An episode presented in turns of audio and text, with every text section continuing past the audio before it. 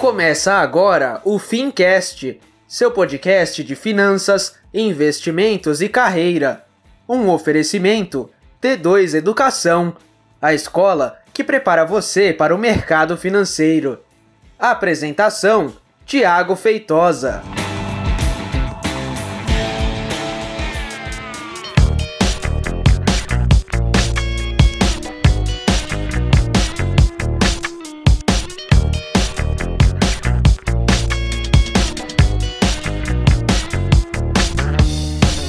Bem, seja então muito bem-vindo e seja você muito bem-vinda a mais um episódio do Fincast. Eu sou o Thiago Feitosa e hoje a gente vai bater um papo sobre renda fixa. Pois é, a gente já falou sobre renda fixa no episódio passado, mas esta reflexão hoje é um pouco mais detalhada. Esse nosso bate-papo é um pouco mais detalhado. Vou falar de produtos de renda fixa, beleza? Dois recadinhos antes da gente começar. O primeiro recado é o seguinte, ó, o Fincast, ele é um oferecimento da T2 Educação, tá bom? Que é a nossa escola que prepara você para os exames de certificação no mercado financeiro. Vai lá no nosso site, digita t2.com.br e vai conhecer a nossa escola. E o segundo recadinho é o seguinte, se esse episódio fizer sentido para você, compartilha ele com geral. Vem tranquilo, vem tranquilo. Pega o link, manda lá no seu grupo do Zap Zap, no grupo da firma, no grupo da família. Fala, todo mundo, vamos aprender aí sobre renda fixa. Que diabo é isso? Hein? Que desgraça é isso mesmo? Olha só, nesse episódio eu quero conversar com você sobre modalidades específicas. Então, no episódio passado, a gente conversou sobre o que é renda fixa. Eu falei ali dando exemplos bem rapidinhos, né, falando o nome dos títulos, mas agora eu quero trazer características bem pontuais de cada um e uma coisa bem importante que existe no mercado de renda fixa, que é o FGC. Beleza? Então você, se você já ouviu o episódio passado, você sabe que renda fixa é um título de dívida, é um título de crédito. E aí eu falei, olha, a gente vai ter CDB, lá, lá, lá, títulos públicos e um monte de título. Vamos entender cada um deles. A gente vai separar os títulos de renda fixa basicamente a partir de três emissores diferentes. Emissor número 1, um, governo federal através do Tesouro Nacional emite os títulos públicos federais. Emissor número 2, instituição financeira. E emissor número 3 são empresas SA, ou seja, sociedade anônima não financeiras. Beleza? Então a gente vai separar em três emissores e a gente vai descobrir o que cada um desses emissores emite de título de renda fixa no mercado. Primeiro, falei que o emissor número um é o governo federal através do Tesouro Nacional e ele vai emitir títulos públicos federais. E os títulos públicos federais são divididos basicamente em três categorias, tá? Categoria número um são os títulos pós-fixados, que são os títulos que acompanham a variação da taxa Selic. A categoria número 2 são os títulos pré-fixados, que são os títulos que não acompanham a variação da taxa Selic, porque como o próprio nome sugere, eles, estão, eles são pré-fixados. E a categoria número 3 são os títulos híbridos, que misturam um componente pós-fixado com uma taxa pré-fixada. Algumas pessoas vão chamar isso de pós-fixado, que na prática é a mesma coisa. Olha só, os títulos pós-fixados do Tesouro Nacional são as LFTs, também chamadas de Tesouro Selic. Em outras palavras, é um título que acompanha a variação da taxa Selic. Os títulos pré-fixados são chamadas LTN, Letra do Tesouro Nacional, também chamada de Tesouro Prefixado. E tem uma outra também, que é a NTNF. NTN é Nota do Tesouro Nacional Série F. Beleza? Então esses dois, LTN e NTNF, são títulos prefixados. E os títulos híbridos, que você também pode chamar de pós, caso você queira, eu não vou brigar com você por causa disso, são as NTNB. NTNB, Nota do Tesouro Nacional Série B. Esse título também é chamado no mercado de Tesouro IPCA+. Isto porque ele paga a variação do IPCA em um dado período mais uma taxa de juros pré-fixada. Beleza? A gente fez aqui um overview bem rápido dos, títulos do Tesouro. Agora a gente vai falar dos títulos de renda fixa que são emitidos por bancos, tá? Então o primeiro é o CDB classicão. CDB é um título de renda fixa, como eu disse, emitido por banco. É, ele pode ser pré ou pode ser pós-fixado, não tem nenhuma regra com relação a prazo, então o banco é livre para emitir esse título no mercado. E é um título que pode sim ser transacionado, ele pode ser alienável, ou seja, você pode usar ele como garantia de uma outra operação tá? Eu tô te falando isso porque eu tenho que te falar também do RDB.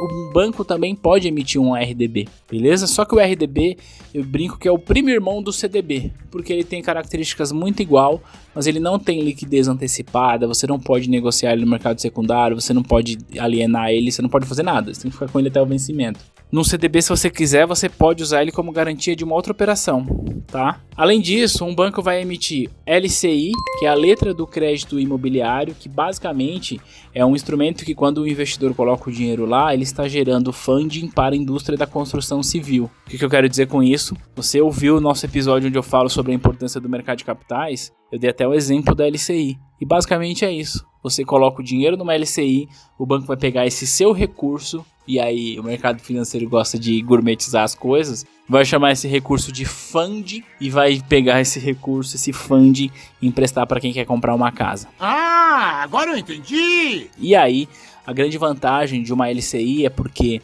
ela é lastreada no crédito imobiliário. Em outras palavras, quando o tomador de crédito toma dinheiro emprestado para comprar uma casa, esse tomador coloca aquela casa como garantia e esse tomador está pagando para o banco. Quando você investe numa LCI, basicamente o banco está dizendo: olha, empresta esse dinheiro para mim, que eu, banco, te dou uma garantia e mais.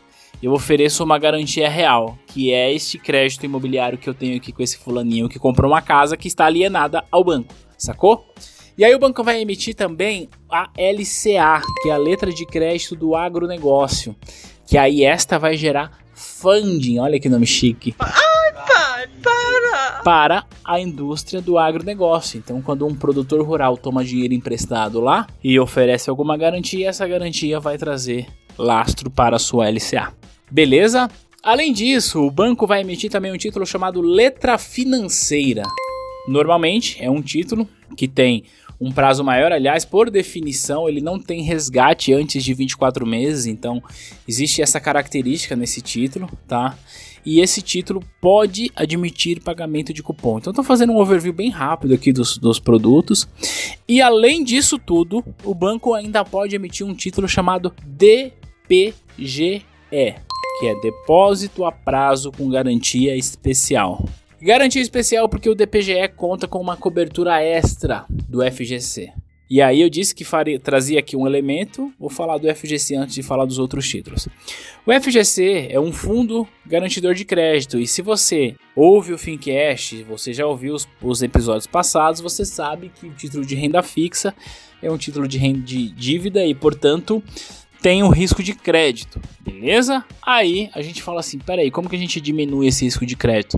Já sei, vamos criar o FGC. O FGC vai lá e dá uma garantia de até 250 mil reais por CPF, por instituição que faça parte do FGC, que no caso são os bancos. Basicamente é isso.